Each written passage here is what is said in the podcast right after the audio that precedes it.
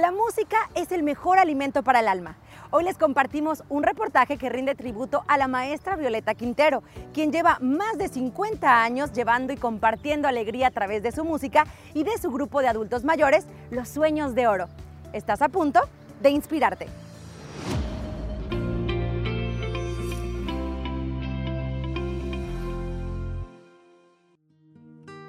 Nacida en la Ciudad de México, pero de corazón jarocho, Violeta descubrió la música a muy temprana edad. Cuando era niña, yo cantaba canciones que yo inventaba. Yo me acostaba a dormir con mi guitarra al lado a componer canciones, porque yo me fijé de niña que todas las personas mayores sufrían. Y entonces yo decía, todos sufren mucho, yo no quiero crecer yo no quiero ser grande y estar sufriendo. Desde joven comenzó tocando la mandolina y poco a poco fue aprendiendo la guitarra, el arpa y diferentes instrumentos de cuerda. Y me gustaba tanto, tanto la mandolina que yo oía las voces de los demás niños, nos pusieron tres voces. Primera, yo era la segunda, que no me gustaba, el contracanto y la guitarra, la armonía. Y yo practicaba ya solita con la mandolina de la maestra que me la prestó, todas las voces. Yo llegaba al arpa a mi clase, el maestro tenía su desayuno yo ya estaba ahí, me llevaba mi tía y me ponía ya los ejercicios y las tocaba yo y yo me seguía. Y estaba yo creo que tan calientes mis, mis dedos que él me paraba porque decía, mira, ya tienes sangre, de, gotas de sangre en el arpa. La música ha sido uno de sus grandes amores, pero trata de equilibrarla con el amor que descubrió desde que era niña. Porque desde muy chiquilla yo me enamoré. Yo me enamoré, pero locamente. Así como vi a las niñitas que están locas así por los muchachitos y los muchachitos así, pero yo me enamoré de Dios. Su transición de México a Estados Unidos no fue fácil, pues llegar a este país requiere de mucho valor. Era muy difícil, tenía yo que mantenerme.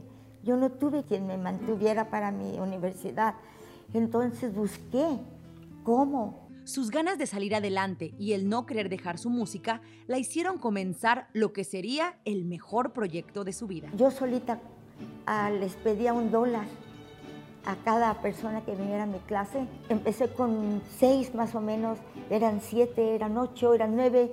Tenía yo después ya 40 estudiantes por una hora, ya tenía mis 40 dólares, estaba yo muy contenta porque ya podía yo ir a la escuela. Los estudiantes de Violeta son adultos mayores que no se querían quedar con las ganas de aprender a tocar un instrumento y de descubrir la magia de la música.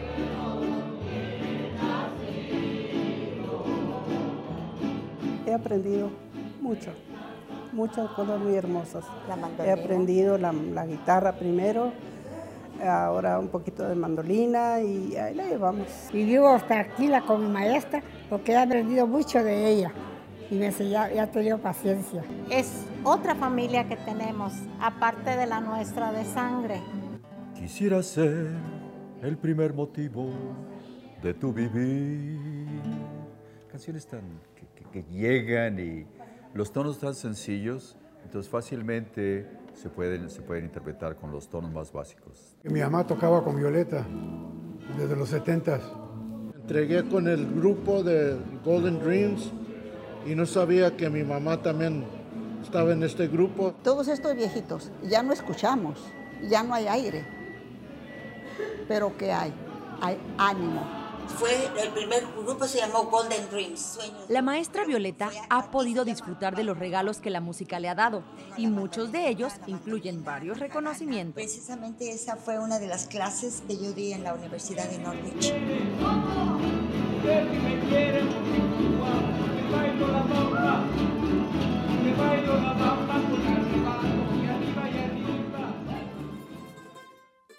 Además de compartir la música con sus abuelitos, la maestra también está formando en su hogar una nueva generación de músicos orgullosos de sus raíces. Seguramente están como yo con una gran sonrisa después de conocer esta historia. Esto que acaban de ver se grabó en diciembre pasado. Ahora quiero que conozcan del amor de la maestra Violeta y de cómo se encuentran ella y su grupo después del COVID-19. La música es sinónimo de amor y a la maestra Violeta, uno de sus alumnos, se atrevió a robarle el corazón. Pues él me estuvo persiguiendo por muchos años. y un día que me trae un regalo.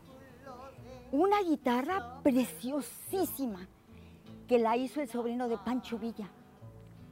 Está hecha a mano, la diseñó mi esposo y me la trajo y yo dije, no, tú me quieres comprar. ¿cuándo te costó eso? La acompañaba que a cargar los instrumentos y que ahora esto, lo otro, que se fue dando, se fue dando. Que, pues llegó el momento en que pues le dije, ¿sabe qué? Pues yo estoy solo, usted está sola y pues ¿qué tal si le hacemos uno solo? De verdad que es hermoso todo lo que ha logrado con su música, con sus estudiantes que además la quieren mucho, pero qué tan difícil han sido estos momentos donde todos vivimos un confinamiento y que seguramente les está afectando a ustedes. Ellos están todos encerraditos, ni uno se me ha ido, ni uno. Yo los amo a ellos y creo que ellos también me aman. Y eso es algo espiritual, que yo le doy gracias a Dios. Y me dicen, ¿cuándo, ¿cuándo vamos a regresar? Imagínense a todos sus estudiantes aquí formaditos, uno con guitarra, otro con violín, con un arpa, y a través de mis ojos, mándales un mensaje. No se me achicopalen. Nosotros seguimos adelante porque Dios es nuestro estandarte. Y mucho ánimo. Cuidemos y amemos a nuestros abuelitos. Ellos son la voz de la experiencia. Intentemos mantenerlos inspirados y en esta época difícil recuérdales que ellos son la alegría de nuestro vivir.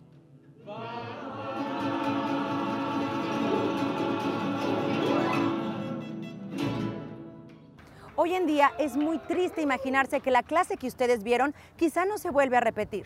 Con las nuevas regulaciones nos tendremos que adaptar a esta nueva normalidad pero nos sentimos muy agradecidos de haber podido grabar una de sus últimas clases, maestra Violeta, donde un grupo lleno de corazones latía muy fuerte y que nos compartieron y enseñaron que nunca es tarde para aprender. Gracias maestra por inspirarnos a amar la vida y a recordar que las notas musicales motivan para vivir. Este episodio de Inspirarte fue patrocinado por Altamed Health Services